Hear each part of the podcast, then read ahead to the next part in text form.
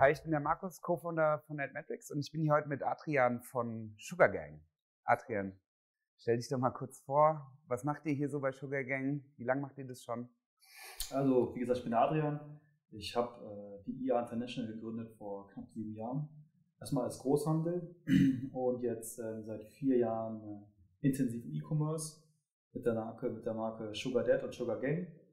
Äh, mit den beiden Marken vertreiben wir Süßigkeiten aus der ganzen Welt, aus Japan, Mexiko, USA. Den guten Kram. Genau, so wirklich so die besten Sachen, die es überall auf der Welt zu finden gibt, die importieren wir und verpacken die in ansprechend schön designten Süßigkeitenboxen, die dann zum Endkonsumenten in ganz Deutschland, Schweiz oder Österreich äh, verschickt werden.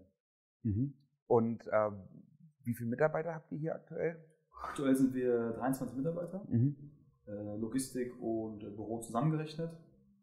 Und ja, bis jetzt läuft alles ganz rund und äh, entspannt, außer zur Weihnachtszeit, die wir momentan haben. Ne? Da brennt, brennt, ein bisschen die Hütte, ehrlich gesagt. Das glaube ich dir, das glaube ich dir. Hier packen alle Mitarbeiter mit an, habe ich gerade gesehen. Ne? Ja, jetzt gerade schon. Das sollte eigentlich nicht der Regelfall sein, aber jetzt gerade muss wirklich jeder mit anpacken. Mal Support aushelfen, mal in der Logistik mit aushelfen. Mhm. normalerweise sind die Rollen auch klar verteilt. Ja. Großes Thema TikTok. Ja. Ähm, ihr seid ja, ihr setzt ja ziemlich stark auf TikTok. Ja. Ähm, kannst du den anderen Kunden von uns vielleicht ein paar Tipps geben, was da besonders gut für euch läuft? Ihr hattet ja schon ein paar virale Erfolge sogar auf TikTok. Ähm, wie, wie macht ihr das? Also TikTok ist bei mir, ehrlich gesagt, schon lange ein Thema. Kurz nachdem wir mit Sugar Deck gestartet hatten vor vier Jahren, äh, haben wir erstmal starke Präsenz auf Instagram bekommen und auf unsere 100.000 Follower gegangen, was damals schon wirklich eine Hausnummer war. Und dann kam auch schon immer mehr Relevanz auf TikTok und ich habe schnell gemerkt, so, oh, okay, das wird die neue Plattform. Ich hatte damals schon so einen kleinen äh, Crash mit Facebook. Ich komme eigentlich aus der Gastronomie. Da hatten wir einen Account aufgebaut und äh, der war sehr stark. Und dann kam auf einmal Instagram. Schnell wurde Facebook outdated und Instagram war die neue Nummer. Da wollte ich unbedingt nicht nochmal dieselben Fehler begehen und habe früher erkannt, okay, TikTok ist wichtig, wir müssen uns da platzieren. Da war am Anfang auch ein bisschen problematisch, so man musste erstmal lernen, okay, wie mache ich den Content jetzt überhaupt da? Das ist eine ganz andere Nummer als Instagram. Ich glaube, sogar heute fühlen sich auch immer noch viele Unternehmen ja, tun sich schwer, da irgendwie sich zu platzieren. Hm, machen wir das jetzt auf die Humorschiene oder auf die informative Schiene oder einen Mix aus beiden. Und wir haben dann ja innerhalb von, ich sag mal, zwei, drei Monaten einen guten Weg gefunden, ein gutes Content Creator Team aufgebaut. Wir haben jetzt aktuell drei ähm, Darsteller vor der Kamera, zwei äh, Manager und Produzenten hinter der Kamera, also ein fünfköpfiges mhm. Team. Wir haben extra ein kleines Setup wie man jetzt zum Beispiel sieht hinter uns, das sieht aus, als wenn hier ein kleiner Laden steht. Äh, haben wir auch ganz bewusst so gemacht. Das ist eigentlich nur die Kulisse für unsere TikToks, damit die äh, Darsteller sich auch ein bisschen freier bewegen können, ein bisschen mehr äh, Bewegungsfreiheit haben. Bei TikToks besonders ist ja alles mit Action verbunden meistens. Und ähm, da hängt schon mehr dran, äh, als man so auf den ersten Blick sieht. Mhm. Man muss ja auch regelmäßig Content nachschieben. Ne? Wie oft produziert ihr? Wie oft postet ihr bei TikTok? Kannst du da ein bisschen was zu erzählen? Wir haben drei Produktionstage die Woche, mhm. wo wirklich direkt produziert wird, also wo gefilmt wird. Und gleichzeitig im Background äh, wird, ich würde fast sagen, schon daily die Trends gesourced, mhm. äh, die, nächsten, die nächsten großen Dinger mit aufgenommen und geplant. Aber produziert wird dreimal die Woche, mhm. a fünf bis sechs Stunden. Man darf ja auch in die Kreativphase nicht hm. sehr strapazieren. Klar, da, ja. da darf man nicht, das ist ein normaler Arbeitstag, sage ich mal. Und hochgeladen wird auf TikTok täglich. Ähm, vielleicht auch ein Tipp für, für Neuanfänger. Mhm. Wir machen, also wir machen es zum Beispiel so, in der Woche laden wir um 20 Uhr hoch, am Wochenende morgens um 10. Okay, warum?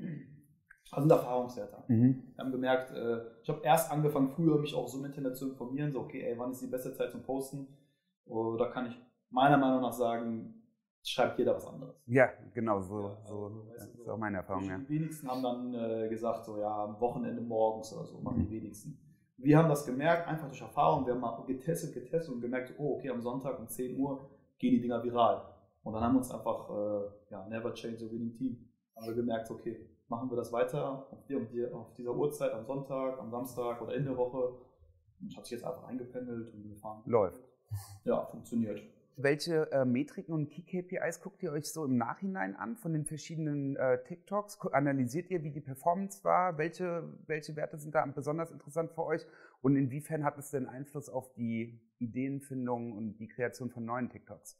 Ähm, also ich persönlich, ich gucke mir immer natürlich an, wie viel Prozent haben das Video zu Ende geschaut. Das ist mit die wichtigste Metrik meiner Meinung nach auf, auf, auf TikTok. Ähm, wenn du da auf 20% läufst, ist schon alles super. Mhm. Das ist schon, das ist schon ein starkes, das ist schon eine starke Zahl meiner Meinung nach. Und ähm, danach analysiere ich dann auch eher so, hm, okay, woran lag es jetzt, dass die Leute geskippt haben?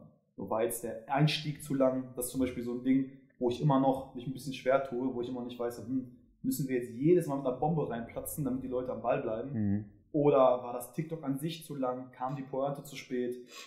Äh, war es nicht informativ genug? Also das, das ist schwer, ehrlich gesagt, so zu pauschalisieren. Hm, es kommt auch immer darauf an, man fährt, man fährt auf TikTok ja auch nicht immer denselben, denselben Informationscontent sozusagen. Mal will ich zum Beispiel eine neue Box präsentieren, mal will ich ein Angebot präsentieren, mal will ich auch einfach nur unterhalten, um unseren Follower was zu bieten, mal mache ich ein Gewinnspiel. Also da, da geht es auch wirklich darum, wie variabel ist dein Content, wie, wie differenziert ist der Content. Und deswegen ist es ein bisschen schwer zu sagen. Aber was ich auf jeden Fall sagen kann, ist, du musst in den ersten fünf Sekunden überzeugen. Wenn du in den ersten fünf Sekunden irgendwie äh, schleppend reingehst mit einem zu langen Intro, dann floppt das TikTok. Wenn du zu sehr auf Verkauf gehst, floppt das TikTok. Kannst du natürlich trotzdem auch machen, wenn du sowieso später sagst, egal, ich will das im Nachgang sowieso als eine Ad schalten. Mhm. Machen wir auch oft. Da gibt es zum Beispiel auch das Ding, hm, schalte ich das direkt auf, auf ähm, schalte ich, das, schalte ich die, die Ad direkt so, dass die normalen Follower die gar nicht sehen können? Oder lasse ich die als organisch im Feed und haue dann im Nachgang noch die Ad drauf? Da bin ich bis heute ehrlich gesagt so ein bisschen Zwiespalt und bin jetzt eine Zeit lang gefahren, dass ich gesagt habe, okay, ich schalte die so, dass die äh, Organischen das gar nicht sehen, aber im Nachhinein dachte mhm. ich mir so, hm, sind trotzdem schöne Videos und durch, die, durch den ähm, Adspend hast du auch eine hohe Viewzahl, was auch gar nicht im ersten Augenblick so schlecht aussieht im Feed. Deswegen habe ich jetzt mich jetzt dazu entschieden, doch alles im Feed zu lassen für den mhm. normalen organischen Content und ähm, gar nicht so als, als, als Hidden Trademark so hintenrum die Dinge auszuspielen. Weil ich mir dachte, egal, wenn dann mal trotzdem einer Gefallen findet an der Brand und sich ein bisschen durchskippt und dann noch mal ein bisschen sieht, okay, das Angebot gibt es, dieses Angebot, auch wenn er es nicht zu Ende schaut, dass er trotzdem so ein bisschen mehr äh, versteht, was wir alles überhaupt hier anbieten. Und wie sind eure Erfahrungen mit Influencern, ähm, speziell im TikTok-Bereich? Im Influencer-Bereich bei TikTok schwer, wirklich sehr, sehr mhm. schwer, mhm. Weil es einfach auch so ist, dass, äh, wie ich eben schon gesagt habe, dass der organische Traffic schnell einbricht, sobald die Plattform merkt, dass hier gerade etwas verkauft werden möchte. Man muss das wirklich äh, sehr subtil angehen. Wir dürfen damit nicht so mit der Tür ins Haus fallen. Die dürfen jetzt nicht direkt in die Kamera halten. Ey, ich habe mhm. eine Box von Sugar Gang für 39,99. Die müssen dann zum Beispiel mehr, mehr erstmal so tun. Ey, ich habe hier so eine verrückte Süßigkeit. Boah, die schmeckt so ekelhaft aber ich probiere die jetzt für euch. Und dann im Nachgang, ich hm. habe die übrigens, oder vielleicht sogar nur ein Logo kurz zu sehen. Also es darf wirklich nicht plakativ sein.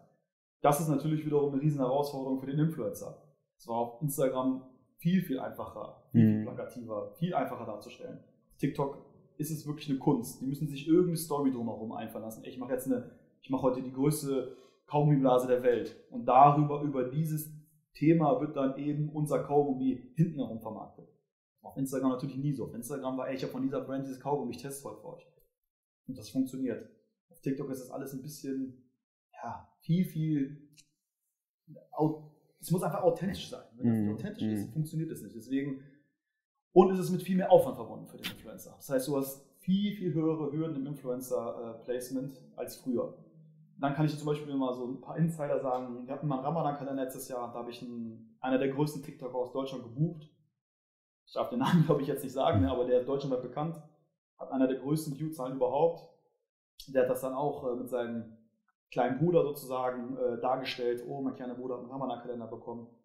Äh, Millionen Viewzahlen, aber Salesman, mau. Hm. Kann ich an zwei Händen abzählen. So, weißt du, dann bin ich auch wieder so, uh, ganz schön auf die Fresse geflogen. So, weißt du, das hat auch wirklich Kohle gekostet und kaum Sales gebracht. Trotzdem hatte ich natürlich meine Reichweite, man hat es gesehen. Hm. So, muss man auch mal abwägen, ne? will ich jetzt Sales oder will ich jetzt Branding?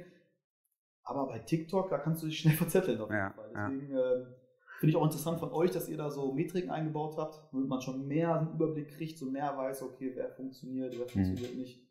Ich glaube, die Marke muss halt wirklich gut zum Influencer passen. Wir haben eben schon beim Essen drüber geredet. Ne? Also wenn, wenn, wenn das passt, dann kann das wirklich für beide ein großer Benefit sein. Ihr seid ja richtig ähm, dick im Geschäft mit Montana Black. Ja. Ne? Also ihr, ihr, habt da eine richtige Partnerschaft am Start. Das funktioniert auch echt gut für euch. Ja. Ne? Ähm, welche Kanäle bespielt ihr da mit ihm? Äh, mit Montana Black ehrlich gesagt kein TikTok. Mhm. äh, Instagram über Story-Formate Mhm. und äh, Twitch-Unboxings. Aus Mhm. den Twitch-Unboxings kommen dann äh, YouTube-Uploads, Mhm. Highlights. Das funktioniert super, weil es, wie du auch gerade gesagt hast, das passt einfach zu ihm. Das passt zu seiner Art. Er macht dann seine kleinen Witze mit dabei. Er Mhm. probiert es, Leute wollen sehen, wie er darauf reagiert. Manchmal kriegt er was Saures, manchmal was total Scharfes, manchmal was Ekliges. Und jedes Mal ist dann irgendwie ein kleiner, lustiger Film am Ende draus entstanden, was auch mit zu seinen besten Formaten gehört auf seinen Kanälen. Das fand ich wirklich das Überraschende, ne? dass, dass da auf jeden Fall beidseitig ein Benefit da ist. Ne? Nicht, nur, nicht nur ein einseitiges Verhältnis. Das gibt es, ich, Ja. auch ganz selten Mhm. im Influencer-Game, dass das wirklich für beide Seiten ein Benefit ist. Mhm. Aber weil er es eben auch nicht so als so eine plakative Werbung verpackt. Er sagt dann zwar klar kurz, ey, get on my level, hier ist mein Code, so und so, aber dann ist auch Schicht. So. Dann redet er nur noch wirklich über die Produkte selbst. Ehrlich auch. Zum Beispiel bei Montana Black ist auch so, wenn er was nicht mag, dann sagt er, schmeckt scheiße. So, dann nimmt er keine Rücksicht auf uns. Ja. Dann sagt dann, ey, Dreck, das hat er mir geschickt. Adrian, kannst du, kannst du nach Hause nehmen wieder. Das läuft dann wirklich. Ja, Aber ja. die Leute feiern sie wissen, okay, das ist echt. Und das wiederum spiegelt sich dann in seinen Sales. Aber der hat auch wirklich eine stabile Community. Ja, ja. Cool. Danke, Adrian. Hat mich echt gefreut. Mich auch gefreut. Weiter so. Dankeschön.